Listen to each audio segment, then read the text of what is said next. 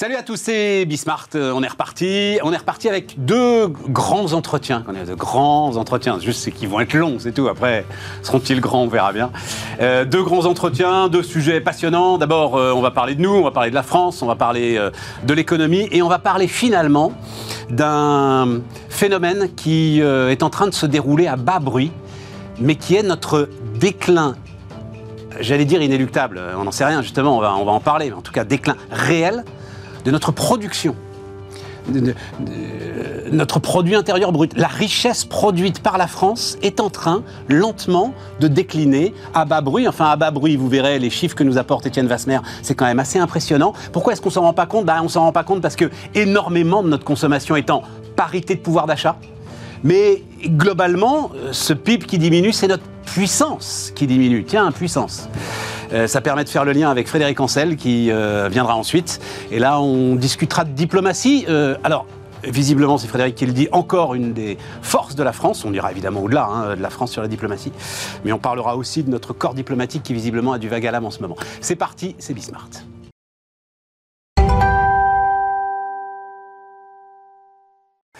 Donc, Étienne Vasmer est avec nous. Bonjour euh, Étienne. Bonjour. Professeur d'économie à la New York University euh, d'Abu Dhabi.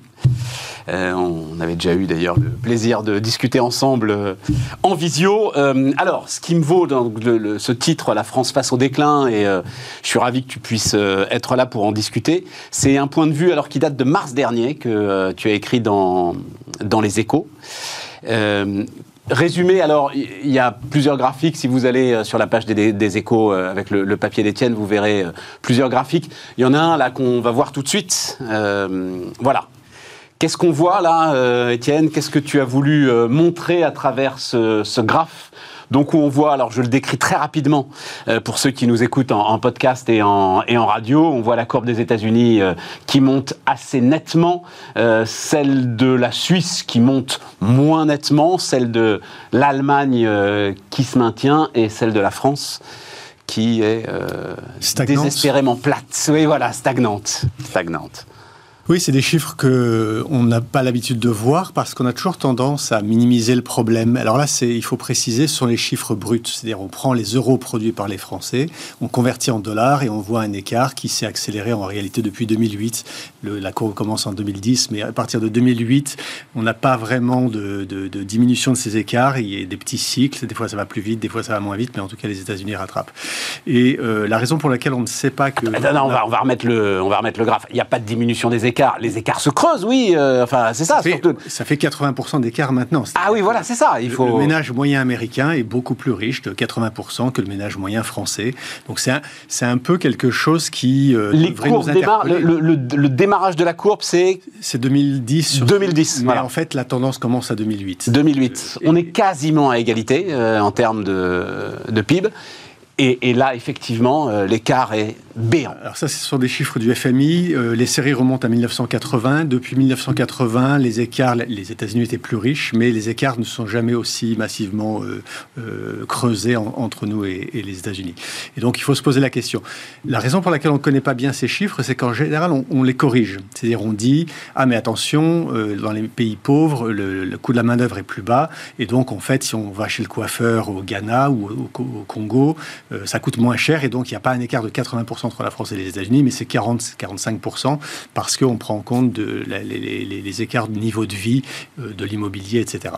Sauf que, euh, sauf que c'est notre puissance, ça se mesure avec le, PIB, on n'a pas besoin de le corriger. Et puis, on est, enfin, peut-être qu'on l'est. Mais a priori, dans notre esprit, on n'est pas, pas le Ghana ou le Congo des États-Unis, nous la France. Voilà, les pays pauvres, c'est ça, les pays pauvres sont pas aussi malheureux dans la mesure où ils peuvent compenser. Voilà, le coût du travail est plus bas, le, coût de se loger est un peu plus bas que si on vit à New York, mais ça reste très élevé. Et surtout, ça nous donne une idée de ce qu'on pèse dans le monde, parce que quand on prend les chiffres de PIB brut, euh, non corrigés de ces écarts de, niveau de vie, ben on s'aperçoit qu'on est une puissance de moins en moins importante sur la planète. Alors, quand tu dis corriger des écarts de niveau de vie, c'est ce qu'on appelle aussi les parités de pouvoir d'achat. Exactement. C'est ça qui fausse les graphiques, mais la parité de pouvoir d'achat n'est pas à ce point différente entre la France et les États-Unis que ça nous empêche de voir la réalité que tu décris là quand même. Elle l'est. Alors, on, sait qu'on est plus pauvre que les États-Unis de quelques dizaines de pourcents, mais de là à 80%, effectivement, c'est quelque chose dont on doit, absolument prendre euh, conscience. Les écarts de PPP en anglais ou PPA en français euh, permettent aussi aux États-Unis d'être devant la Chine. Mais si on ne corrige pas les, le PIB par ces écarts de, niveau de vie, en fait, c'est la Chine qui est devant en PIB. Et euh, c'est une nouvelle donne à laquelle on doit se confronter. L'Inde a 13 000 milliards de dollars de production, les États-Unis 27 milliards, la Chine 31 milliards. Et nous, on arrive péniblement à 3,8, 3,9 milliards, 1000, 1000 milliards, c'est des, unités, on n'a pas l'habitude. Oui, les Américains disent trillion et c'est beaucoup plus facile, 3,7 trillions. donc tu dis euh, le graphique démarre en 2010, en fait 2008, euh, parce que euh, les crises voilà. sont les catalyseurs de ces reculs Par quelle mécanique et par quel mécanisme? Alors, il y, a beaucoup d'explications, mais si on les voit le plus, effectivement, au moment des crises, tout le monde chute, et ensuite certains rebondissent et d'autres ne rebondissent pas. Alors, ça peut être c'est multifacteur. Ça peut être en 2008, on a dit on n'a pas été assez interventionniste, on n'a pas assez redistribué. Euh, avant, en 91 euh, jusqu'à 95, c'était la politique monétaire. On a été trop restrictif. Il y a toujours des bonnes explications. Euh, le fond du problème, je crois, c'est que bah, le monde va très vite et que nos structures ne s'ajustent pas assez vite. Et c'est à la faveur des crises qu'on peut réformer les structures, mais on a tendance à ne pas le faire et on voit que décennie après décennie, on perd en, en terrain Au cœur de ces crises, on est très fiers. Euh, euh, je me souviens de 2008, mais on se souvient tous encore plus de la crise du Covid. On est très fiers de moins descendre que les autres. Nous, Français. On en tire une grande fierté. À t'entendre, on a... Heureusement, mais ça ne veut pas dire qu'il faille ensuite ne pas profiter du rebond. Oui, mais est-ce que les deux ne sont pas liés? C'est difficile. Euh, c'est difficile parce que, par exemple, dans la crise actuelle, on parlait de l'inflation, par exemple, il y a eu effectivement des immenses euh, politiques euh, budgétaires et monétaires dont on dit qu'elles ont contribué à l'inflation. C'est vrai dans le long terme. Mais quand les politiques budgétaires et monétaires aident à l'offre, c'est-à-dire si on sauve des entreprises qui ne produisaient ne produirait plus sans les aides, on aurait amplifié le problème. Je pense que c'est un peu vrai aussi euh, dans les périodes de crise. Les politiques permettent de garder l'essentiel, le capital humain, le capital social, tout ce qu'on tout ce qu'on sait faire de mieux.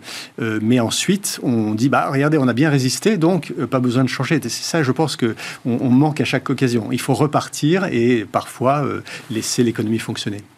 Oui, c'est ça, parce que l'Amérique. Alors, on y reviendra après, parce qu'il y, a ce nouveau mot de protection maintenant que euh, nos responsables politiques français euh, euh, nous promettent contre à peu près tout, voilà, euh, et ce qui sans doute n'incite pas, euh, on va dire, à, l'activité, à l'innovation. On verra ça après. Mais les Américains, eux, n'ont pas peur de détruire, même si sur le Covid, euh, ils ont eux-mêmes touché les limites finalement de, de leur capacité de destruction, et ils ont envoyé du stimulus budgétaire et massivement du stimulus budgétaire, mais ils n'ont pas peur de détruire pour reconstruire plus vite et plus fort ensuite. Oui, ils vont très vite. Il y a aussi eu traditionnellement beaucoup plus de mobilité géographique, donc les gens sont allés dans les régions, dans États américains qui boomaient, puis ensuite, si ça passe mal, ils repartent. Ça s'est un peu atténué, mais pas suffisamment. Puis il y a un facteur, à mon avis, euh, qu'il ne faut pas sous-estimer. La crise qui vient de s'écouler était aussi une crise de l'énergie. Maintenant, les États-Unis sont indépendants en termes énergétiques. Et donc, ils ont traversé la crise, mais comme une fleur presque, plutôt en redistribuant les gains euh, de, cette, de cette manne pétrolière qu'ils se sont créés ou énergétique, avec des coûts environnementaux qui sont par ailleurs euh, gigantesques. Mais voilà, nous, on n'a pas de pétrole et on doit être mobile et agile si on veut s'en sortir. On n'a pas de pétrole et on a abîmé notre nucléaire, mais ça aussi, c'est peut-être dans la, partie qu'on verra après sur euh, les finances publiques. Pourquoi euh, donc ce décrochage de 2008 Donc pour toi, l'idée, c'est qu'on n'a pas réussi à repartir euh, après la, crise des subprimes, mais qu'est-ce qui génère au fond cet appauvrissement? Moi, là, comme ça on va dire, comme je le dis assez régulièrement, euh, euh, électeur conservateur de base, je vais te dire les 35 heures. Non, c'est vraiment multifacteur. Et d'ailleurs, les 35 heures ont été aussi une façon de s'ajuster pour certains services. Les banques, on ne pouvait plus, euh, on pouvait plus euh, trouver une banque ouverte après 17 heures euh, ou les samedis et dimanches. Les 35 heures ont aussi permis ce genre d'ajustement. En permettant de rebattre totalement les cartes du temps de travail. Donc voilà, il y a toujours des marges d'ajustement. C'est plutôt la conjonction de plein de petits facteurs. On pourra parler aussi peut-être de, l'éducation. On pourra parler est-ce qu'on a mis assez d'efforts pour les universités? Est-ce qu'on a mis assez d'efforts pour payer les professeurs du secondaire dont les salaires ont non seulement stagné, mais en fait ont baissé en relatif depuis les années 80. Donc il y, a plein de facteurs comme ça. Tout ce qui prépare l'avenir est une bonne dépense au fond, et on n'a pas tendance à privilégier ces, dépenses. Et donc euh, les États-Unis, de facto, ont attiré les, élites en termes de capital humain, les, chercheurs. Euh, les... Non, c'est en train de se déplacer vers la Chine ou la région d'où je viens, le, qui, qui investissent des sommes gigantesques. Les Émirats aujourd'hui? Les Émirats, entre autres. Euh, donc tous ces régions-là bougent. Et, et j'ai vraiment peur, c'est pour ça qu'on a fait cette chronique de voir qu'on perd du terrain et puis qu'on est finalement assez content. C'est, euh, on n'en perçoit pas toutes les conséquences. Mais et je reviens à ce chiffre du PIB. Euh, le PIB, c'est ce qui mesure notre puissance. C'est combien de batteries euh, pour les Tesla on peut acheter ou combien de Tesla on peut acheter. Donc on peut toujours se consoler en disant oui, mais le coût des services est un peu plus bas qu'aux États-Unis. Mais à la fin, on, ne pèse que ce qu'on produit réellement. Et c'est ça qu'il faut, auquel il faut faire attention. on est entouré de, de gens sur plein de continents qui ont un ressentiment assez fort envers l'Occident, qui a, avec la colonisation, avec, euh, qui a exploité une partie des richesses, et euh, ils ne nous feront pas de cadeaux. Il faut vraiment être conscient qu'ils ne nous feront pas de cadeaux. Donc il faut rester fort, compétitif, euh, vigilant, et d'une certaine manière être capable de, de, montrer que nous aussi, on sait produire. Donc quand on voit un écart de 80% avec les États-Unis, là, il faut vraiment s'inquiéter. Alors attends, je vais reprendre euh, les éléments que tu viens de donner là. Euh, le premier d'entre eux, c'est effectivement euh, le système d'enseignement. Alors tu parlais des professeurs du secondaire. On pourrait parler aussi de ceux du primaire. Hein, euh, donc je connais le chiffre par cœur parce que je m'étais intéressé, alors ceux qui nous écoutent et qui nous regardent le savent, euh, je m'étais intéressé à la proposition, j'avais eu l'idée saugrenue de prendre au sérieux la proposition d'Anne Hidalgo pendant la campagne présidentielle de doubler le salaire des profs. Qu'est-ce que ça veut dire? Et euh, en fait, quand tu regardes, par exemple, tu dis, en fait, on ne va doubler que le salaire de ceux qui sont face aux élèves. 850 000 tu vas dire dans le primaire et le secondaire, parce que c'est là que ça se joue, pardon, pour euh, les études supérieures, mais tu as le sentiment, puisque euh, quand même les ressources sont contraintes, euh, tu as le sentiment que tu vas le faire là-dessus. Et j'avais même été jusqu'au bout, j'en avais discuté avec des syndicats d'enseignants qui disaient pourquoi pas, tu vas le faire net de charge. C'est-à-dire tu vas le faire sous forme de prime. À l'arrivée, sur 5 ans, tu doubles le salaire de ces 800, ça, donc ça coûte à peu près 30 milliards, et tu double à coût de 6 milliards par an le salaire de euh, ces 850 000 profs qui sont face aux élèves.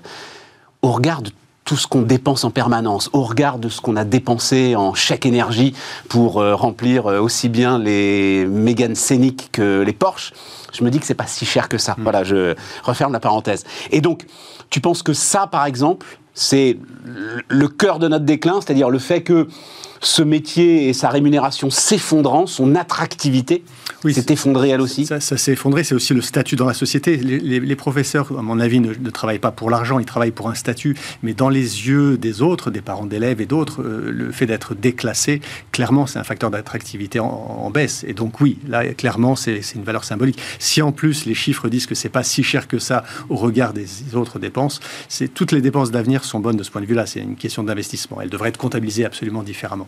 Donc le capital. Non, puis Étienne, alors pardon, hein, j'insiste là-dessus parce que c'est la grande réponse, euh, notamment qu'a faite euh, Gabriel Attal. Oh, c'est pas une question d'argent. Bien sûr que si, c'est une question d'argent. Bien sûr que si. Dans le regard Il faut être bien. Mais pas seulement. Enfin, euh, si, si, tu as passé.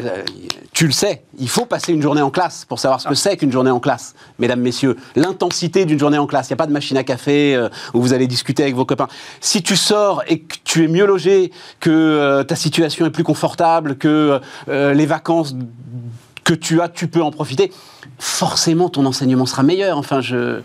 J'en suis persuadé. Et la fierté. Et la fierté. Non, non, mais d'accord. Oui, Et, la fierté et le statut, ne serait-ce que dans le rapport avec, euh, avec les parents. Euh, lien aussi alors, on, va voir. Euh, tu fais un lien avec le sujet de la redistribution.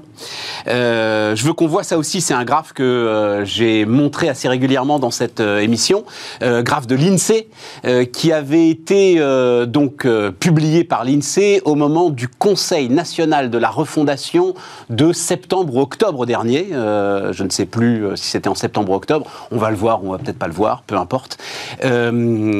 Alors non, c'est pas celui-là. Ça, c'est euh, notre puissance d'exportation. C'est euh, celui, voilà, c'est celui de la redistribution. Euh, donc écart entre les revenus les plus aisés et les plus modestes, c'est x13 avant redistribution c'est x7 après redistribution monétaire, hein, euh, c'est-à-dire euh, les aides sociales euh, et les impôts. Et l'INSEE avait amené cette notion récente il y a à peu près un an.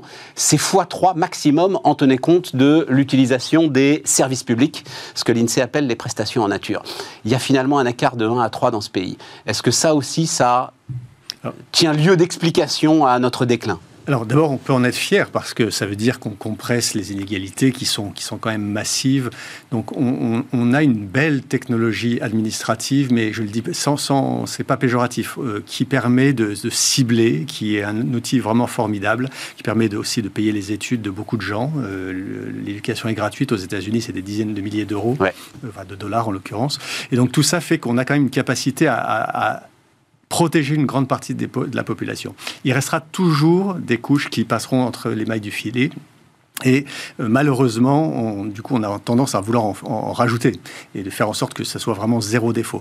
Il faut faire attention effectivement que l'argent qui est nécessaire pour financer tout ça soit pas prélevé sur le capital des entreprises, euh, sur l'investissement, sur l'effort. Et donc, il y a des propositions fiscales, d'ailleurs, qu'on avait faites avec Alain Tranois il y a quelques mois, euh, sur le fait de taxer plutôt les facteurs inélastiques, les facteurs qui vont pas partir à l'étranger, c'est-à-dire essentiellement la terre. La terre, en fait, en France, c'est trois fois le PIB, c'est 7000 milliards. Et donc, il y a une fiscalité, une réforme de la fiscalité où on allégerait les impôts de production, on allégerait les charges sur les salaires, et avec simplement 1% euh, de, taxes sur la valeur de tous les terrains en France, y compris les terres urbaines, c'est même l'essentiel de, la richesse, on arrive à générer 70 milliards qu'on peut euh, alléger sur la fiscalité des gens qui travaillent, qui produisent et qui, qui, contribuent à l'effort collectif. On est bien d'accord, hein, c'est du transfert. Hein. Et donc c'est un transfert. Non, parce qu'à chaque fois, en fait, l'impôt nouveau, il est là, mais ceux qui sont installés ne baissent pas. on est bien d'accord, c'est du transfert. Absolument. Et c'est évidemment, c'est la mise en œuvre qui est compliquée comme toujours. Mais l'idée est là, on a une richesse formidable qui est notre terre et euh, qui est une ressource unique. En fait, il y a que la France et peut-être le Royaume-Uni qui ont une valeur de, leur de ces terres aussi importante. Les autres pays n'ont pas ça. ils investissent du coup ben, en capital. Donc regardez l'Allemagne. Euh, et donc oui, ça contribue une partie du problème. Mais c'est plus un problème de financement que de niveau. Il faut voir aussi que quand on redistribue euh, vers des APL, certes, ça coûte cher, certes, ça fait un peu monter les loyers, mais en même temps, ça permet à des familles modestes d'avoir un peu plus de place. Et cette place, pour les élèves, on parlait de l'éducation, ça permet aux, jeunes d'étudier. Quand on est trois dans une chambre, on ne peut pas étudier. Et donc, il y, a un bouclier vers le bas qui aussi a des effets positifs. Et on va complètement jeter ça avec le débat. Tu sais que tu sais que ce que tu viens de dire là est fortement contesté, en fait. Par exemple, par... Euh, euh, Thierry Pipponi, je crois. Enfin bref, l'ancien maire de Sarcelles, euh, qui, qui l'ensemble des aides sont réintégrées dans les prix. Alors, et en fait, le mètre carré coûte plus cher. Tu, tu, donnes pas plus de mètres carrés à ceux qui en ont besoin quand tu. Je, suis un contre-emploi parce que j'ai participé à ces débats. Mais je sais absolument. Je dis simplement, n'oublions jamais qu'une partie de, de, de, de l'éducation des enfants, c'est grâce à l'espace, c'est grâce au fait de ne pas euh, mourir de faim. Et donc, ce système-là, qui est très vaste, très riche, il permet aussi ça. Et donc, on, devrait être fier de ça. Oui, mais si. Euh, enfin, ta taxation supplémentaire sur le foncier, fatalement, elle fait aussi monter les prix de l'immobilier et les prix du logement. Elle va en tout cas pénaliser ceux qui ne veulent pas mettre en circulation leur terrain pour les rendre constructibles, par exemple. Et ça, il y a beaucoup de ça. Les petites villes, les moyennes villes, on a beaucoup de rétention foncière. Donc une taxe Parce qu'en plus, la fiscalité incite à cette rétention foncière aujourd'hui. Hein. Absolument. Donc si quelqu'un a des, champs qui sont constructibles et ne veut pas les mettre en attendant une plus-value de 5, 10, 15 là, ça, c'est incitatif. Donc il y, a, plein d'effets dans tous les sens. Je suis d'accord que c'est très compliqué. Mais euh, il y a des effets positifs et ça taxe une base inélastique. Voilà. Et donc c'est cette réflexion, on va voir la couverture du bouquin pour lequel tu as reçu un prix, ce qui nous vaut d'ailleurs ta présence euh, à Paris. Euh, voilà, Le Grand Retour de la Terre, c'est... Euh... Alain Tranois qui est professeur à l'école des hautes études en sciences sociales à Marseille. Et donc c'est le cœur de ce que tu expliques dans le bouquin. C'est le cœur de cette explication, on est parti de ces chiffres à nouveau, 7 000 milliards. Alors c'est amusant, c'est 7 000 milliards en 2019, 8 000 milliards en 2020 et 9 000 milliards en 2021. Ça a pris 15% par an. Et je pense que ça vient en partie de, de la politique monétaire, donc accommodante à cette période-là. Et en partie parce qu'on a aussi rendu le foncier rare avec le zéro artificialisation net. Il y a eu peut-être un peu de spéculation.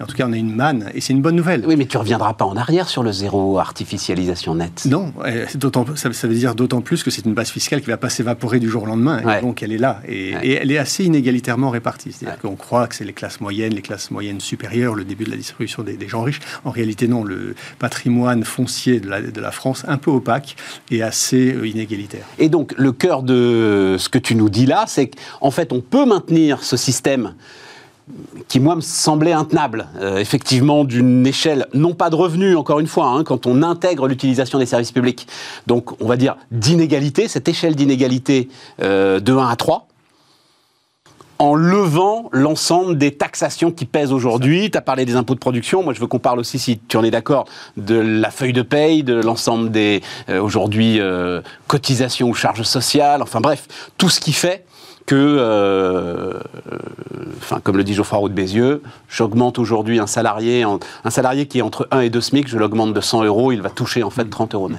Oui, alors en fait, sur les charges sociales, c'est comme ces 500 milliards, je n'ai pas le chiffre exact en tête. Ça, euh, pour que ça soit vraiment significatif, il faudrait euh, beaucoup, beaucoup d'argent.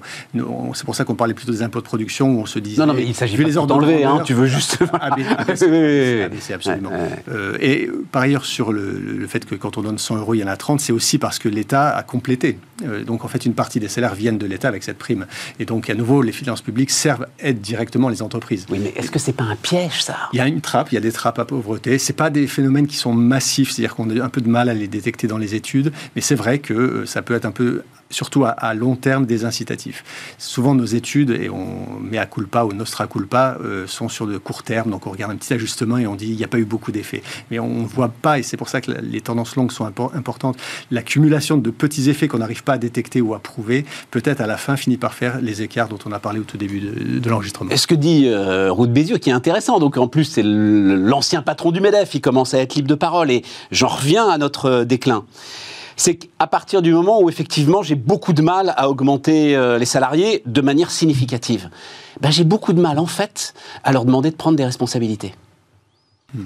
Et là, j'ai l'impression qu'on retrouve, qu'on tire notre fil du déclin, c'est-à-dire que euh, à partir du moment où plus personne ne s'engage dans l'entreprise, ben, tu brides forcément le, la croissance, l'innovation de l'entreprise et donc en sortie la richesse produite. Mm. Alors le grand paradoxe, c'est qu'on constate tous cette espèce de désinvestissement, ce qu'ils appelaient le big quit à un moment. Les gens ne veulent plus travailler, ils ne veulent pas accepter de job à n'importe quelle condition. Et en même temps, le taux de chômage a baissé, le taux d'emploi a augmenté. Semble-t-il, on arrive un peu à un palier, mais les performances économiques du pays sont globalement oui, bonnes. Oui. Et malgré ça, malgré ça, les, les technologies euh, des autres pays vont plus vite. Et donc, il faut qu'on se pose cette question. Tu as un taux d'activité donc qui n'a jamais été aussi fort depuis 1975, nous dit l'INSEE. Oui, mais tu as une productivité qui ne cesse de reculer. La productivité baisse. Et donc là, il y a le vrai puzzle. Et je pense que c'est plus les structures. C'est qu'on a du mal peut-être à, comprendre comment euh, tirer parti de, ces innovations technologiques qui sont à tous les niveaux.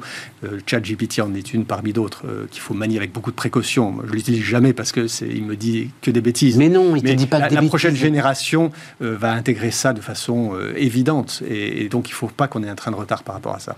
Étienne, quand il y a eu le, je, vais te dire, parce que quand il y a eu le débat sur les classes moyennes en France. Et comment on définit les classes moyennes? Alors, euh, les économistes me disent euh, salaire médian entre 0,8 et, 3 fois et 2 fois le salaire médian, enfin, peu importe. Hmm. Et donc, tu demandes à GPT, selon l'INSEE, mais il faut que tu lui dises, selon l'INSEE, combien de salariés français sont entre 0,8 Je le dis tout de suite. Il faudrait que tu passes deux heures euh, faut sur le l'utiliser. Exactement. Parfois, même en sachant l'utiliser, on détecte des erreurs. On détecte des erreurs. Parce qu'à la fin, on détecte nos erreurs, pas celles de ChatGPT. Dernier graphe que je voulais montrer, donc c'est celui qu'on a vu tout à l'heure, et c'est la compétitivité de nos entreprises. Et c'est euh, nos entreprises. Je ne m'ai parlé que les hommes politiques. C'est la compétitivité des entreprises françaises. Ça, mesdames et messieurs, ce graphe-là, euh, alors, je n'ai pas besoin de le décrire pour ceux qui nous écoutent à la radio. C'est un effondrement. C'est nos parts de marché dans la zone euro. Hein. On se compare pas là euh, à la Chine, à l'Indonésie, euh, à l'Ouganda, au Kenya, que sais-je. Non, nos parts de marché dans la zone euro qui sont en train de s'effondrer. Tu disais tout à l'heure, il faut absolument une prise de conscience, mais normalement, ça, ça devrait être aussi une prise de conscience incroyable, euh, Étienne. Oui. Oui. Et pourquoi est-ce qu'on n'exporte pas? Alors, on est dans un monde de taux de change fixe et dans un monde de taux de change flexible. Bah, la monnaie se déprécie et donc on revient à l'équilibre. Dans un monde de taux de change fixe, eh bien, on n'a pas d'autre solution que de faire du déficit commercial si on n'est pas assez compétitif. Euh, la seule solution, si un jour il y a une crise financière, c'est aussi des crises qui sont euh, jointes avec la crise de l'endettement. C'est-à-dire que c'est ce qu'on appelle les twin déficits. Il y a un moment un déclin de la balance commerciale, c'est aussi le déclin euh, de, notre épargne par rapport à notre investissement et de nos comptes publics par rapport au, surplus qu'on pourrait dégager. Et donc tout ça est lié. Si, si, un jour il y a une crise, on sera dans la situation de l'Espagne, de la, de, la Grèce. Il faudra faire une dévaluation interne ou sortir de l'euro. Donc j'espère qu'on n'en arrivera jamais là, mais il faut être aussi prudent par rapport à ça. Pour ça que euh, le travailler plus, on parle en ce moment beaucoup de réduire le temps de travail un peu plus, sur le long terme, bien sûr, c'est évident que sur deux siècles, on va travailler moins. Mais euh, si on ne peut pas rembourser la dette, on sera obligé de faire une dévaluation interne ou de choisir de sortir de l'euro. Donc soyons très très prudents par rapport à ces questions-là. Tu sais ce que vont te répondre ceux qui pensent qu'il n'y a pas péril en la demeure? Alors ils ne le disent pas comme ça, moi je vais le dire comme ça. C'est que justement, on n'est pas l'Espagne et la Grèce. C'est qu'on est trop gros, too big to fail qu'on est trop gros en fait pour qu'il nous arrive un accident comparable et que donc il y aura toujours les ressources de ceux qui nous entourent, les Allemands, Banque Centrale Européenne, etc. Et tout, Alors, pour, venir, euh, pour, venir nous rattraper. D'abord, on est riche en terre, donc oui, on pourra toujours retrouver des, ressources fiscales, mais ça sera très douloureux. Euh, par ailleurs, quand le FMI vient dans un pays, en général, il impose ses conditions. Donc euh, on sera too big to fail, mais on ne sera pas too big to reform. Donc il faudra vraiment. Ah, mais attends, avant, même le FMI, non, non, non, non la, BCE sera là, la Banque Centrale Européenne sera là. Oui, jusqu'à ce que les Allemands, euh, la coalition des pays dits frugaux, euh, disent ça suffit. Bien sûr, absolument. Et ça sera peut-être, euh, c'est peut-être le scénario. On aura une banque centrale à Naples, une banque centrale à Francfort, et puis on choisira si on va être à Naples ou à Francfort. on n'aura pas le choix. Après ce qu'on vient de dire pendant 25 minutes, on sait qu'on n'aura pas le choix. évidemment, on prêche le, pessimisme pour que les, ça n'arrive pas, et ça n'arrivera probablement pas. Mais c'est quand même important à ce stade-là de, de l'évolution macro de pouvoir dire faisons quand même attention. On on ne peut pas capitaliser sur nos anciennes colonies, sur notre empire. Euh, c'est fini tout ça. Euh, on n'a plus que notre capital humain et, euh, il faut être attractif pour les, pour les talents, il faut être attractif pour nos entreprises. Il faut aussi qu'elles puissent exporter. Il faut qu'elles se posent la question pourquoi est-ce que parfois on est perçu en tant qu'entreprise à l'étranger comme trop juridique, une poignée de main suffit en, Suisse, mais en, France on doit signer 15 contrats. C'est des choses que, j'ai entendues. Il y, a tout un état d'esprit qui probablement doit être au cœur de préoccupations. Euh, Enfin, tu as vu le débat euh, qu'on vient de traverser sur les retraites ça n'est pas au cœur de nos préoccupations. Euh, je ne sais pas combien de demandes d'interview tu as reçues pour cette chronique sur notre déclin. J'ai peur d'être la seule ou presque, non, non, euh, non, quand même pas. En tout cas, oui, mais ça a beaucoup circulé entre des gens qui sont déjà convaincus. Parce que là, moi, je sais en plus qu'ici sur Bismart, on parle à des gens qui vont dire bon Dieu, je pensais pas que c'était aussi grave, mais ils savaient que de toute façon c'était grave. Enfin, euh, il n'y a pas de prise de conscience collective, euh, Étienne. Ça viendra et ça vient. Parce qu'on n'aura pas le choix. Pourquoi tu dis ça viendra? On n'aura pas le choix Parce que je ne crois pas que ces réactions sur les retraites aient coagulé en réalité. C'est-à-dire qu'il y a eu beaucoup de gens dans la rue, parce que quelques pourcents de la population c'est beaucoup, mais je ne crois pas que le fond du pays soit aussi inconscient que ça. en tout cas, je, sinon, euh, la réforme ne serait pas passée. Il y a eu des réformes dans le passé qui ont été bloquées. Là, la réforme est passée et je ne crois pas qu'elle sera redétricotée, y compris par euh, une nouvelle euh, législature. donc je crois que le, pays est en train de se rendre compte. Voilà. un économiste que j'aime beaucoup, spécialisé dans l'immobilier, Robin Rivaton, avait écrit, que tu connais sans doute, avait écrit il y a peut-être une dizaine d'années, La France est prête. Lui aussi, il croyait. Hein. je ne sais pas à quoi elle était prête, mais elle était prête. Un mot pour terminer peut-être sur euh, euh, Abu Dhabi, les Émirats, cette région euh, qu'on a vu nous à travers le prisme de la Coupe du Monde de football, qu'on voit d'ailleurs à travers le prisme du football. Hein. C'est quand même, pardon, hein, si, mais c'est très très intéressant. Regardez quand même ce qu'est en train de faire l'Arabie Saoudite. L'Arabie Saoudite est en train de faire des ponts d'or à des joueurs qui sont encore des joueurs de football emblématiques de notre continent. Lionel Messi, Cristiano Ronaldo. On parle beaucoup de Karim Benzema en ce moment effectivement, il bouge beaucoup. J'avais, moi, ce sentiment quand même d'une couche un petit peu artificielle pleine de lumière sur un sous-jacent qui euh, restait très conservateur et, qu'on le veuille ou non, très lié aux hydrocarbures et au pétrole. Je me trompe alors, alors Sur les hydrocarbures, bien sûr que c'est la manne, mais pour encore 50 ans, donc il y a, y a, de quoi. Et, euh, beaucoup de ces pays, pas tous, c'est très hétérogène, essayent de diversifier leur économie. Une des raisons pour lesquelles, alors le Qatar, effectivement, c'est vraiment le foot, et là, ça se voit très bien. Les Émirats arabes unis, c'est beaucoup sur la culture et, la science, l'espace. Ils envoient des gens, des, des navettes, euh, des sondes sur Mars. Euh, en fait, je suis allé là-bas parce qu'il y avait le Louvre à Abu Dhabi. C'est-à-dire que si ça avait été juste donner de l'argent à des universités, mais c'est réversible, j'aurais probablement pas voulu travailler là-bas. Le Louvre à Abu Dhabi, qu'est-ce que c'est? Bah, C'est un investissement pour 50 ans, 100 ans, et euh, qui attire beaucoup de gens. Il y a une île entière euh, sur, à Abu Dhabi qui s'appelle Saadiat. Vous avez Guggenheim, vous avez un, musée des trois religions.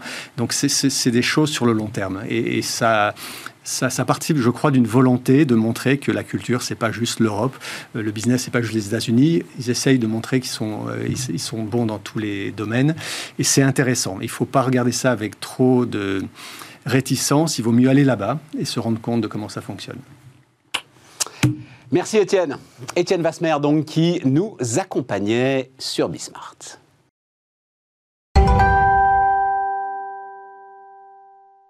Donc Frédéric Ancel, salut euh, Frédéric. J'ai mis croire en la diplomatie puisque euh, c'est ce que tu proclames hein, euh, dès le début de ce bouquin donc, dont on va parler. On va en voir la couverture. Petite leçon de diplomatie, ruse et stratagème des grands de ce monde à l'usage de tous.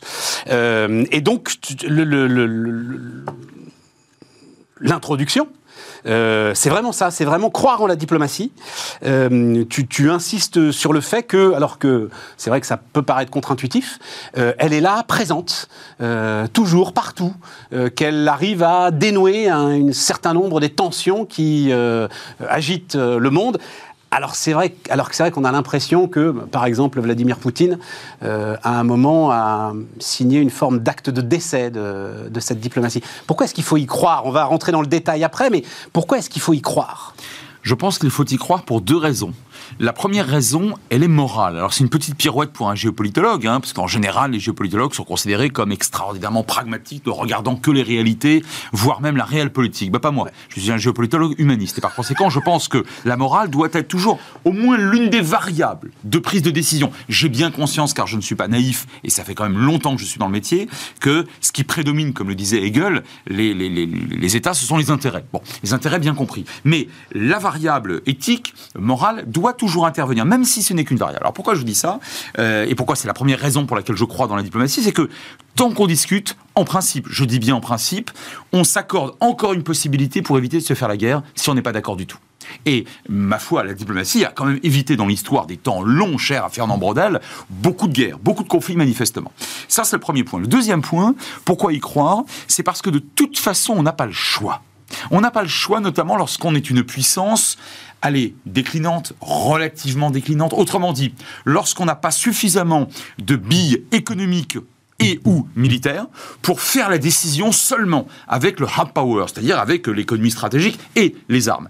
Et là, évidemment, qu'est-ce qui reste? Ben, C'est la diplomatie. D'ailleurs, et je finis avec ça, De Gaulle l'avait très bien compris. De Gaulle, dans les années 60, qu'est-ce qu'il fait? En disant aux Américains et aux Soviétiques, vous savez, nous, la France, nous sommes le troisième grand tout le monde pouvait ricaner au regard des éléments concrets dont nous disposions en termes de puissance. Sauf que sur le plan diplomatique, De Gaulle, avec sa grande politique africaine et arabe de la France à l'époque, avait quand même réussi ce qui tiendrait pendant encore, allez, 20, peut-être 30 ans, à savoir quand même quelque chose qui permettait à la France d'intervenir, alors pas à la hauteur de Moscou et Washington pendant la guerre froide, mais quand même d'apparaître comme un troisième grand, même si ce troisième grand était loin derrière les deux premiers. Alors, mais à la limite, euh, rentrons là-dedans. Parce que tu écris, la France affiche toujours un des trois plus grands réseaux diplomatiques du monde, entretenant des relations euh, officielles avec tous les États du monde, sauf deux, la, Syrie et la Corée du Nord. Tu ajoutes, ceux qui pensent que cet appareil diplomatique ne fait que de la gesticulation et du suivisme des Américains se trompent lourdement. Oui, ils se trompent lourdement pour deux raisons, là encore. D'abord parce que euh, avoir 180 ambassades sur 193 pays qui existent dans le monde, donc on enlève les deux que tu as juste cité à juste titre. C'est toi qui décides. Oui, oui, oui, bah oui. La France, évidemment. Donc il reste 190 pays. 180 ambassades, c'est beaucoup. Ça veut dire que nous avons la volonté d'entretenir de, d'entretenir un personnel diplomatique et des bâtiments et des services qui coûtent cher qui coûte très très cher. Mais oui, c'est un luxe. Donc, ah, mais c'est, oui, mais donc ça veut dire que, tu veux, moi j'ai l'habitude de dire démonstration de force, vos forces. On dit au monde entier que nous voulons encore intervenir sur le plan diplomatique et que nous y mettons les moyens, même si a priori on est de, plus, de moins en moins riche. Ça, c'est la première chose. Et la deuxième chose, c'est que euh, les diplomates et les gens qui travaillent dans les ambassades ne font pas justement que des petits fours et de la gesticulation. Ils rapportent du renseignement non seulement il rapporte du renseignement, mais il rapporte aussi parfois, peut-être même souvent, des contrats ou des conditions qui permettent ensuite de signer des contrats. Donc le diplomate, il ne faut pas le voir comme un simple, entre guillemets, alors que c'est un grand, un simple Talleyrand euh, qui, euh, qui organise de très grands banquets et qui pince les fesses euh, au cours des banquets. C'est pas que ça, c'est aussi autre chose. Et malgré tout, donc, je réaffirme que ce n'est pas que de la gesticulation. Alors, il se trouve que j'ai vécu dans une ambassade. Moi, pendant un an et demi, j'ai fait mon service militaire à l'ambassade de France en Turquie. J'en ai déjà euh, parlé ici. C'était donc euh, au milieu des années 80, avec euh, un ambassadeur bah, dont tu as forcément croisé la route, qui s'appelait Éric Rouleau. Oui, bien sûr. voilà, ancien journaliste. en Tunisie aussi, oui. évidemment, voilà. C'est surtout en Tunisie d'ailleurs hein, que son action a été importante. beaucoup moins en Turquie. Et à l'époque, on parlait de la France-Allemagne. Et à l'époque, il y avait euh, l'ambassade d'Allemagne, évidemment en Turquie, euh, dont la puissance était sans commune mesure avec euh, l'ambassade de France. Et l'idée, c'était, alors je ne sais pas si tu t'en souviens, mais c'était justement, parce que tout cela coûte cher, bah, de prendre les différentes représentations diplomatiques, et en Turquie par exemple, de fondre l'ambassade de France au sein de l'ambassade d'Allemagne, et d'avoir comme ça des représentations diplomatiques européennes. ça n'a jamais vu le jour. Euh, c'est, euh, enfin, on pensait la même chose pour l'armée, etc. Et mhm. tout. Et à un moment, à la fin de ton livre, tu t'interroges euh, justement sur le concept de puissance autour de l'Union européenne. Est-ce que cette volonté de la France de continuer à avoir comme ça, c'est donc 180 ambassades, cette voie diplomatique, cette prétention, moi quand même je le pense, est-ce que ça n'empêche pas justement le développement d'une Europe puissance? Ah, alors là, on touche à un sujet philosophique et diplomatique, mais pas seulement diplomatique. Tu, en parles. Ah oui, très important. Alors moi, je suis favorable à l'Europe puissance. Sauf que, euh, il, faut, il faut savoir de quoi on parle. Si c'est l'Europe puissance derrière une puissance économique et industrielle dont on a décroché, dont on a décroché, à savoir l'Allemagne, mais qui, elle, n'assume pas le rôle et le statut de véritable puissance globale, puisqu'elle n'assume pas pour l'instant la projection des forces. C'est le moins qu'on puisse dire. Euh, si c'est ça, c'est compliqué, parce que ça veut dire qu'en réalité, euh, on, ne sera plus réellement euh, indépendant. On sera autonome, mais on ne sera pas indépendant. Et si ce n'est pas cela, si on ne se met pas derrière l'Allemagne et qu'on et, que décide de, de créer une Europe puissance, mais sans, enfin, sans l'Allemagne, en tout cas au, aux côtés de l'Allemagne, mais sans en dépendre, alors il faut aller voir les britannique. On n'a pas le choix. Il n'y a que deux puissances dignes de ce nom avec lesquelles on pourrait mutualiser euh, en Europe, c'est l'Allemagne ou c'est le Royaume-Uni. Maintenant, le problème du Royaume-Uni, c'est qu'il considère, il se représente une relation privilégiée avec les États-Unis. Ah bah oui, oui. Là, là, là, pour le coup, tu es dans le suivisme, là. Ah oui, mais, mais, mais, j'insiste sur le mais. Les Britanniques, ce qu'ils souhaitent, c'est une chose. Ce que les Américains souhaitent, c'en est une autre.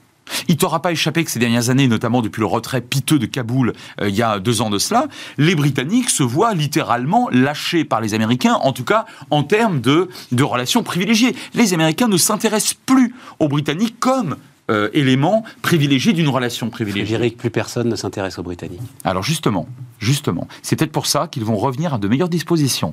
Et de meilleures dispositions vis-à-vis ou vers la seule puissance européenne qui, un, a encore les moyens et deux, la volonté, comme eux d'ailleurs, d'apparaître comme une puissance globale à travers le monde. De toute façon, et j'en finis, je pense que si on ne mutualise pas, alors sur le plan diplomatique, oui, pourquoi pas, c'est vrai qu'on l'a pensé avec l'Allemagne. Mais oui, mais ça peut et sur le plan militaire. avec la Grande-Bretagne. Tiens donc. Mais non, c'est comme. Tu comprends Rien n'est jamais défini. Je réfléchis en, en t'écoutant et c'est ça qui est très très important.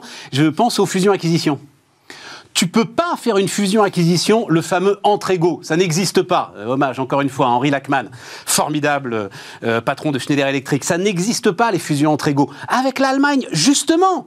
C'est la fusion des, des compléments. C'est enfin, et- enfin bon, Oui, oui, donc en fait c'est la fusion des compléments avec les Américains. délire, on délire, Avec, avec mais- les Américains. mais- Parce que les Allemands, les Allemands ne jurent que par les Américains. Et entre parenthèses, lorsqu'ils vont faire du Ils business ne en Chine, par les Américains parce qu'à aucun moment nous ne les avons rassurés sur le fait que notre arme nucléaire pouvait les protéger eux aussi. À aucun moment. À aucun moment nous n'avons dit oui, l'Allemagne est un intérêt vital de la France. Je comprends bien que c'est compliqué à dire. Il y a eu toute la discussion sur le partage du siège aussi euh, au Conseil de sécurité des Nations Unies, etc., etc. Dans les cinq ou les six, Ce sont tous ces rendez-vous ratés, à mon avis, Et qui font que Alors, alors rendez-vous raté, c'est pas faux, mais à partir du moment où les Allemands, de toute façon, ne veulent pas, ne voulaient pas et ne veulent pas, en tout cas jusqu'à aujourd'hui, dans 20 ans, on verra bien, j'en sais rien, ce qu'est en train de faire Poutine est en train peut-être de les, de, de- de les marquer profondément, on verra bien. Mais l'Allemagne ne voulait de toute façon pas apparaître comme une puissance. Et à partir du moment où le parapluie américain leur permettait d'être tout à fait tranquille et de gagner énormément d'argent chaque année en ne produisant pas justement de quoi se défendre eux- eux-mêmes, ils ne voulaient pas de toute façon euh, faire du couple franco-allemand. Je rappelle que le couple franco-allemand est un concept français et pas allemand. Eh bien, c'est pareil avec les Brites. Les Britanniques considèrent qu'ils ont une relation privilégiée avec les Américains. Ce n'est plus le cas pour les Américains. Et moi, je pense que les égaux. Alors toi, tu parles des égaux. Moi, je parle de représentation lacostienne. l'histoire, quoi, toute l'histoire diplomatique de la Grande-Bretagne en choc frontal avec toute l'histoire diplomatique mais française. les- Tu les connais mieux que moi, ces gens-là, mais Mais c'est tout, mais c'est toute l'histoire de l'Union européenne qui, malgré tout, sur le plan au moins économique, a bien fonctionné depuis la CECA de 52, en passant par le traité de Rome.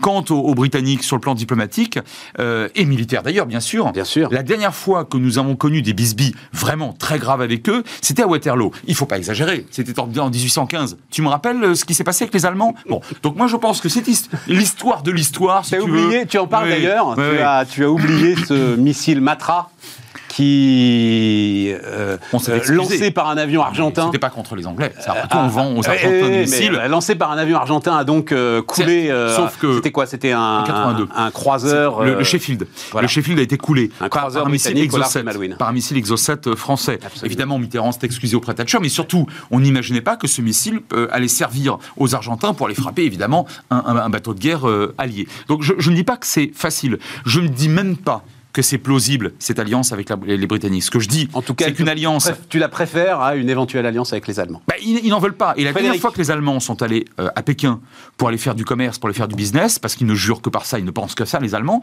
ils ont oublié de convier M. Macron, tu Je comprends Mais oui, mais donc les Allemands, en réalité, ils jouent perso et on le voit tous les jours. Alors, euh, revenons dans revenons dans, dans ton bouquin. Euh, oui, ah, alors tu, tu le euh, t'en parles pas directement, mais Israël et Arabie Saoudite. Voilà alors peut-être une belle démonstration diplomatique. Euh, euh, alors, t'appelles ça, c'est dans le chapitre nouer les bonnes alliances. Est-ce qu'on pourrait dire euh, faire le tri dans mes ennemis Israël, Arabie Saoudite. Comment est-ce que cette histoire peut euh, avancer, évoluer? Alors, alors d'abord, justement parce qu'ils n'ont jamais été réellement ennemis. À quel moment un soldat saoudien s'est confronté à un soldat israélien? Cherche pas, jamais, jamais. Et, et la meilleure preuve, c'est que les Émirats arabes unis aujourd'hui Ah, font encore. beaucoup de business avec Israël. Pardon, oui. je raconte Oui, ma vie, oui, mon expérience de grand reporter. Alors c'était euh, il y a 20 ans peut-être, peut-être que ce n'est plus vrai aujourd'hui. La frénésie des équipes d'Air France quand on rentrait dans l'espace aérien saoudien, euh, prenant nos revues pour être sûr qu'il n'y avait pas quelque part une carte d'Israël. Et s'il y avait une carte Ah oui. d'Israël, je l'ai vécu. Il fallait Ah oui. arracher la Ah bah oui. page. Ah bah oui, bien sûr. Mais tout ça, mais tout ça, c'est un gigantesque blabla. Enfin, c'est pas sérieux tout ça. Là, on est sur du démonstratif, rhétorique, discursif, cartographique. À la fin des sérieux, fins, ouais. à la fin des fins, à partir du moment où les Israéliens ont considéré que l'Iran devenait dans la région le pays le plus dangereux, notamment lié bien sûr au dossier nucléaire. Bah, L'ennemi de mon ennemi étant toujours mon ami, mais ça c'est le béaba des relations internationales évidemment, on s'est rapproché de l'Arabie Saoudite qui s'est rapproché aussi d'Israël. Maintenant, MBS, donc euh, Mohamed Ben Salman, l'actuel euh, prince héritier, qui dirige réellement le pays maintenant depuis presque dix ans, a considéré que au fond la question palestinienne c'était un contentieux local, qu'on allait laisser ça, qu'on allait laisser ça derrière parce que lui aussi avait comme adversaire principal l'Iran, ou plus exactement les alliés chiites de l'Iran, notamment les fameux aussi du Yémen, qui lui ont propulsé des centaines de missiles sur son, euh, dans, son pays euh, en moins de dix ans. Donc je dirais qu'il y a un rapprochement, attention, il n'y a pas d'alliance, hein. il y a un vrai rapprochement entre l'Arabie saoudite et Israël, donc effectivement depuis une dizaine d'années, qui s'est conclu par les fameux accords d'Abraham, pas signés non. par Riyad, qui en fait... Rappelle-le d'ailleurs, hein, signé par les Émirats. Émirats, Bahreïn, bon, ben, voilà. un confetti pétrolier dans la euh, gazier dans la région, euh, le, Soudan qui, n'est même pas au courant, et le et le, et le c'est tenté qu'il y ait un régime aujourd'hui au pouvoir au Soudan, et le Maroc, voilà, le, le, le, point fort. Mais enfin, les relations entre Israël et le Maroc existaient déjà depuis très longtemps, c'était un secret de polichinelle. Donc, je dirais que c'est l'Arabie Saoudite qui a autorisé les Émirats arabes unis et Bahreïn à euh, faire le, à faire le pas. Et les renseignements que les Israéliens fournissent sur les militants chiites dans la région aux Émirats passent ensuite à Riyad, en Arabie saoudite. Donc l'Arabie saoudite profite de cela sans pâtir de la présence d'un drapeau israélien à Riyad qui énerverait les pires des salafistes. C'est quand même pas mal. Et ça, c'est de la démonstration de force diplomatique Ah oui, complètement. Voilà, ça c'est vraiment la diplomatie Absolument. C'est, alors en tout cas, c'est l'un des, euh, l'une des illustrations de la diplomatie euh, les plus, les plus probantes. Est-ce qu'elle peut résister si... Euh, alors je ne sais plus si tu en parles dans ce livre, mais je t'avais entendu avoir des mots très virulents sur euh, l'actuel gouvernement euh, en Israël. Je crois que tu parlais de voyous purement et simplement, hein, ah, pour certains des ministres. Au moins deux ministres sont des extrémistes et des voyous, bien sûr. des voyous. Est-ce que ce rapprochement diplomatique peut résister Enfin, à un moment, la diplomatie peut pas non plus faire le grand écart entre euh, un gouvernement qui irait renforcer la répression des Palestiniens et quand même une monarchie saoudienne qui est censé incarner euh, une ah. permanence arabe. Qui est censé incarner. censé incarner. Le mot important de ta phrase, c'est censé incarner. Oui, on est encore dans la rhétorique et dans la sémantique. Nous sommes, nous, les champions de la cause palestinienne, disaient les Saoudiens. Très bien. À quel moment les Saoudiens ont fait la guerre à Israël? Jamais. Donc, et emballer, c'est peser. Emballer, c'est peser. Alors, je ne dis pas que ça n'a pas que la, que la rhétorique n'a pas d'importance. C'est l'une des dimensions fondamentales de la diplomatie. Je dis que lorsque il ne s'agit pratiquement que de cela et qu'il n'y a pas derrière une application concrète sur le plan économique ou militaire des, des, termes qu'on a employés ou des menaces qu'on a proférées, bah, en réalité, c'est que du blabla. La diplomatie s'inscrit dans l'art possible, du réaliste et non du fantasmatique ou de l'outrance. Elle n'est pas faite pour les réseaux sociaux, la diplomatie. Non, la diplomatie n'est pas, pour la lumière de ce C'est ça, c'est l'antinomie. Oui, c'est l'antinomie des, réseaux sociaux. Lorsqu'on est un bon diplomate, en principe, on ne on parcellise pas, euh, on ne prône pas l'immédiateté, on s'inscrit dans des temps relativement longs, voire très longs. Euh, on demande comment va la famille. Euh, on, on, accueille. Ah oui, il y a ensuite l'apparat, il y a toute une scénographie. Or, la scénographie des diplomates n'existe pas par définition dans les réseaux sociaux sur quelques tweets. C'est juste impossible. Et c'est la raison pour laquelle je pense que les diplomates, là aussi, tu vois, je reviens à ta première question, ont encore un rôle à jouer dans des ambassades, de préférence de belles ambassades, où on est bien reçu, bien accueilli, euh, avec, en parlant de préférence, évidemment, la langue des pays dans lesquels on officie, et en demandant des nouvelles de la famille. C'est très important. Et c'est le temps long. Ah, et c'est toujours. Et c'est le temps long, c'est forcément le, temps long. Mais le vrai diplomate est un stratège. Et la différence entre un stratège et un tacticien, c'est que le stratège, lui, il pense les temps longs, bien sûr. Euh, alors, justement, si tu te concentres, puisque. Alors, donc, ce bouquin est une réédition, mais euh, très, très largement augmentée d'un premier bouquin. Et donc, tu te concentres, en fait, majoritairement sur les deux conflits qui euh, nous passionnent en ce moment, c'est-à-dire l'Ukraine et le Proche-Orient. sur l'Ukraine, est-ce que. On va parler après de ce qui est pour toi une bah non, en même temps, il faut commencer par ça. Euh, tu fais grand cas de la reculade d'Obama sur euh, les lignes rouges. Enfin, d'ailleurs, tu as tout un chapitre sur les lignes rouges qui n'en sont pas. Euh, autour des armes chimiques, donc lancées par Assad contre sa, contre, contre son opposition. pour toi, tout découle de là Une grande partie de ce qui existe aujourd'hui, malheureusement, La guerre découle ukrainienne de découle de là, si je te lis euh, en partie. En partie. Euh, Vas-y, déroule tout à un peu l'heure. le fil. Ouais, je le disais, démonstration de force, vos forces. Euh, Barack Obama est l'homme le plus puissant du monde en 2012. Il dirige la première puissance mondiale et de très loin. Bon, on ne l'oblige pas à dire ce qu'il dit. Or, en 2012, il dit la chose suivante si Assad réutilise du gaz de combat contre sa propre population, alors nous agirons par la force. Obama dit euh, mot, pour mot pratiquement. Quelques mois plus tard, non seulement euh, Assad, qui est une minuscule puissance et encore qui est à, l'aube d'une éventuelle chute à l'époque, euh, recommence euh, à perpétrer ces horreurs, mais il le fait donc ouvertement en se moquant du monde. Obama avait averti. Donc, un, il s'assoit sur sa propre ligne rouge en ne, le fa- en, en ne faisant rien. Voilà, et il va rien se passer. Hein, euh, Il se passe et, rien. et tu racontes même, enfin, le- le- les avions français décollent, ils décollent, ils sont prêts à décoller. Les enfin, Français- Nous, on se dit, bah on y va alors, les gars. Les voilà. Français et les Britanniques devaient y aller euh, aussi. Les Britanniques finalement n'y vont pas parce que les communes empêchent le Premier ministre britannique de l'époque euh, d'y aller parce qu'ils sont euh, instruits par l'affaire irakienne, ils veulent pas y aller. Reste la France et les États-Unis. Et Barack Obama, sans d'ailleurs entre parenthèses prévenir François Hollande, qui lui voulait y aller, ce qui est tout à son honneur d'ailleurs. Barack Obama euh, s'assoit sur sa propre ligne rouge alors qu'il en a les moyens, un, et que deux, il avait lui-même lancé l'avertissement Ouais. euh, un an auparavant. Ouais. Ça, c'est une catastrophe en termes de crédibilité. Et moi, je pense que la crédibilité, c'est la matière diplomatique, c'est la matière stratégique la plus précieuse en, en- en géopolitique. Et le résultat, c'est que non seulement euh, Assad in situ, mais beaucoup d'autres dictateurs impérialistes dans le monde entier, et peut-être jusque, et sans doute, pas peut-être, sans doute, jusque y compris à M. Poutine aujourd'hui, considèrent que finalement, les Américains n'ont plus les reins assez solides, ou n'ont plus la volonté suffisante pour aller intervenir. Et la cerise alcoolisée sur le gâteau, enfin alcoolisée, la cerise pourrie sur le gâteau, euh, pardonnez-moi d'employer cette expression, c'est que Obama à l'époque fait semblant de croire Lavrov, qui est déjà ministre Alors des attends, Affaires oui, mais tu vas très très vite, Eh oui. il faut raconter, parce que euh, je- euh, on ne connaît pas forcément la séquence, je dois dire, je ne connaissais pas euh, la séquence. Donc, il renonce, encore une fois, c'est dans ton bouquin que 2013. j'ai appris tout ça. Obama ne va pas bombarder Assad, ne va pas bombarder la Syrie, et effectivement, donc, Lavrov, qui est toujours là, hein, ministre... C'est déjà là. J'allais dire soviétique, mais Des affaires tellement- étrangères, quasiment.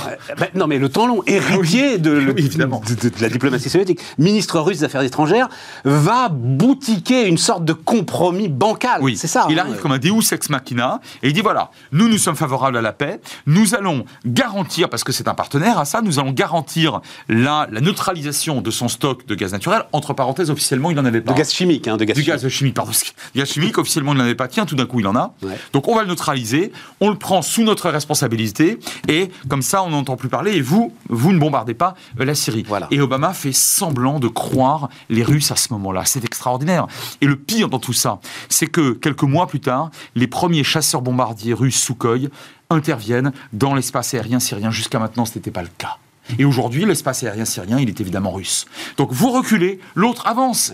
Mais sur la base de votre propre trahison, de votre propre ligne rouge. C'est ça qui est terrible avec Obama. c'est ça, c'est ça, c'est ça. Et donc, euh, quand tu déroules le fil, tu dis si Poutine attaque l'Ukraine envers et contre tout, c'est parce qu'il pense que finalement Biden, qui n'est jamais que l'héritier d'Obama, euh, c'est assez logique hein, dans sa tête. Eh ben. Euh, Poutine aujourd'hui, sachant qu'en 2014, il a déjà investi, comme tu le sais, la Crimée et l'Est du. Donbass, d'ailleurs sans coup rire, pensant déjà à l'époque, hein, et on est juste après, on est un an après l'affaire du, euh, de, de la Syrie, pensant que les Américains n'interviendront pas. ce en quoi il n'avait pas tout à fait tort sur, mais enfin, ça ramènerait à un autre de tes bouquins sur les cartes. Pas Oui, tout parce la tort sur Crimée la est un cas Crimée. à part. Bah voilà. La Crimée est un cas à part. La Crimée est un cas à part. C'est juste, c'est juste. Crimée Mais enfin, c'est juste. Mais, mais, mais, le, mais, le, mais le problème fondamental, c'est pas finalement Poutine. Lui, là, il est dans son idéologie, il est dans sa dangerosité. Le problème, c'est Obama, c'est la reculade d'Obama. Ouais. Et alors, justement, tu le dis, il est dans son idéologie. C'est, euh, tu l'expliques. L'un des éléments contre lesquels la diplomatie ne peut rien, c'est justement euh, l'idéologie. Voilà, pour, euh, pour Poutine, le peuple ukrainien n'existe pas.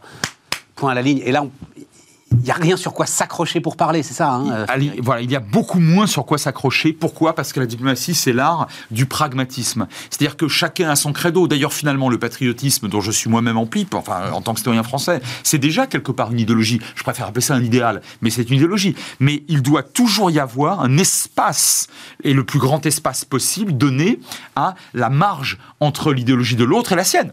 Parce que sinon, bien évidemment, euh, ben, on n'utilise que les fusils, puis euh, c'est le plus, puissant qui ou le plus violent qui l'emporte.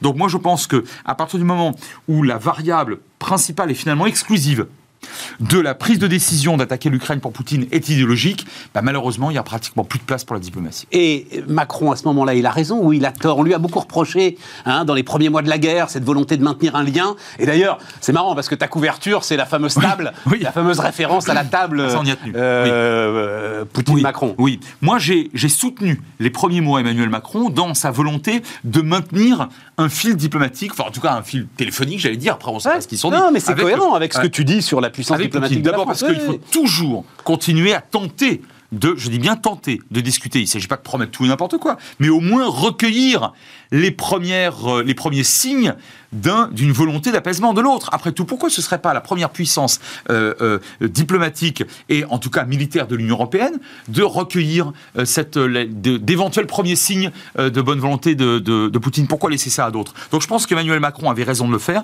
Là, en revanche, où j'ai été extrêmement critique et où je le reste, c'est sur le timing lorsqu'il dit à l'époque, en pleine attaque, en pleine offensive russe, il ne faut pas humilier la Russie. Ouais. J'ai trouvé ça, du point de vue chronologique, parfaitement stupide et, contre-productif. Et entre parenthèses, je suis bien moins sévère que toute l'Europe orientale, qui a été à l'époque. Alors aujourd'hui, bon, on, rétropédale et bon, on revient un peu dans les bonnes grâces de l'Europe. Alors, puissance éventuellement, parce que j'ajoute que si Emmanuel Macron, ce que je soutiens, souhaite l'Europe puissance, alors il ne peut pas en même temps Oui, oui. dire à la moitié, voire aux deux tiers de toute l'Union européenne, Absolument. écoutez, moi, je- oui, d'accord, enfin, vous êtes bien gentil, mais moi je continue à négocier avec Poutine quoi qu'il en coûte. C'est pas. Alors c'est une phrase euh, célèbre mais que j'ai apprise euh, récemment. On ne parle pas recette de cuisine avec un anthropophage.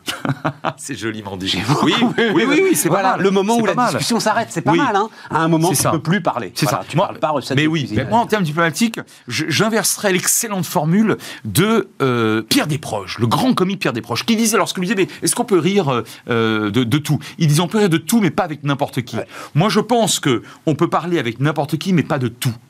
Autrement dit, si le diable vous propose la paix éternelle et qui démontre qu'il le veut bien et que par conséquent il se dédiabolise, pourquoi pas? Pourquoi pas? Sauf que là, malheureusement, j'ai quand même le sentiment qu'on s'est bien fait avoir par, euh, par Poutine. Je dis, oh, moi, j'ai jamais été favorable au Oui, pouvoir de Poutine, mais, sauf que Frédéric, j'étais là, modéré en tout là cas. on voit bien qu'il est coincé. Et justement, en t'écoutant, je réfléchis aussi et je me dis, en fait, il est coincé parce qu'il a plus de diplomatie.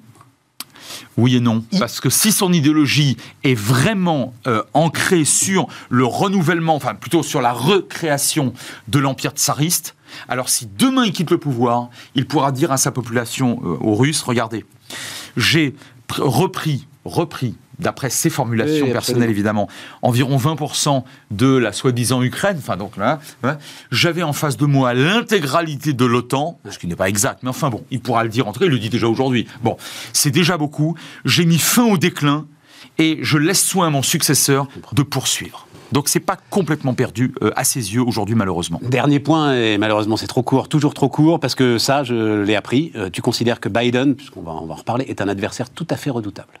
Il est Biden n'est pas du tout le vieillard euh, que absolument l'on pense. Ah ben, euh, qu'il ait des absences physiologiques, ça on le voit pratiquement tous les jours, en tout cas au moins chaque mois, ça c'est sûr. En revanche, on oublie qu'à côté de ça, ou enfin avant cela, il y a eu pratiquement 30 ans, 30 ans de vie parlementaire à la tête de la commission des affaires étrangères du Sénat, c'est-à-dire le Sénat le plus puissant du monde. En réalité, un président américain ne fait pas de géopolitique sans le, sans le soutien du Sénat. Il ne fait pas la guerre et la paix sans le Sénat. Euh, et Biden est un vieux loup de la géopolitique. Il adore ça, ça le passionne. Et c'est quelqu'un qui a une expérience effectivement redoutable et qui, sur l'affaire ukrainienne, fait un sans faute. Et ce sans faute-là lui permet de reprendre pied dans euh, l'Indo-Pacifique, euh, qui est évoqué euh, tout à l'heure rapidement, enfin on n'a pas le temps d'en parler, mais c'est Ben pour une autre fois. Mais sur l'affaire de Taïwan, Ouais. il démonstration de, for- de force, vos forces, je le dis une dernière fois, en démontrant qu'il fait un sans faute sur l'Ukraine et qu'il est très fort sur l'Ukraine, il démontre à la Chine qu'il ne faudra pas rigoler avec les États-Unis dans l'Indo-Pacifique. C'est l'anti-ligne rouge d'Obama. Bien d'une sûr, certaine bien manière. sûr. Voilà, la boucle est bouclée. Merci Frédéric. toi. Frédéric Ancel qui nous accompagnait sur Bismart.